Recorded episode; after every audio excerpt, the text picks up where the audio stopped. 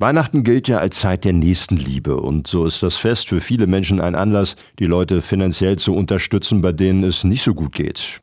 Der Geschäftsstellenleiter des Deutschen Spendenrates Lars Kohland. Also wir gehen davon aus, dass es ein normales Weihnachtenjahr ist, was eben jetzt keine Katastrophe, keine besondere Katastrophe in sich trägt, die medial nochmal aufgeladen wird und die Leute zu einer speziellen Spende anregt, sodass wir insgesamt von etwa einer Milliarde Euro Spenden eingehen. Das sollte man sich mal aufschreiben. Das ist eine 1 mit 9 Nullen, also 1000 Millionen sind es und das ist schon erheblich, was die Deutschen da leisten in diesem einen Monat. Laut Kohlan würde sich das Spendenniveau in der Weihnachtszeit auch deutlich von den Summen in den anderen Monaten abheben, da mehr Menschen bereit wären zu spenden. Dadurch hätten die Monate November und vor allem der Dezember einen großen Anteil an der Gesamtsumme.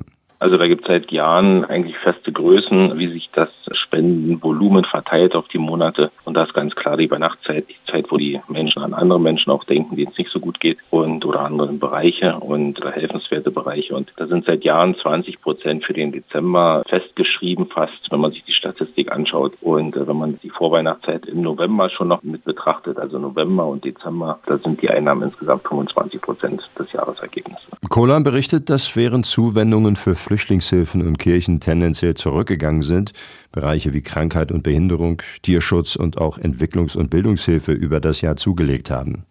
Die Zahlen in der Weihnachtszeit würden sich meist am Jahresdurchschnitt orientieren, wodurch es keinen besonderen Profiteur gäbe, so Kohlan.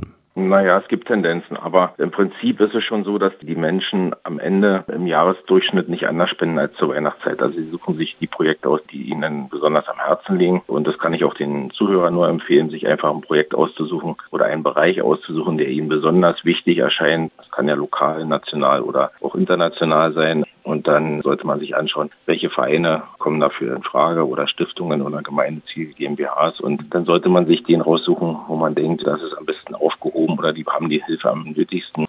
Sagt der Geschäftsstellenleiter des Deutschen Spendenrates Lars Kohland zum Thema Spenden in der Weihnachtszeit. Und falls Sie noch auf der Suche sind nach einem Projekt, bei uns läuft gerade die Aktion Senden, Hören, Spenden. Das heißt, wir senden bis zum 6. Januar Beiträge und Sendungen über das Hamelner Tierheim.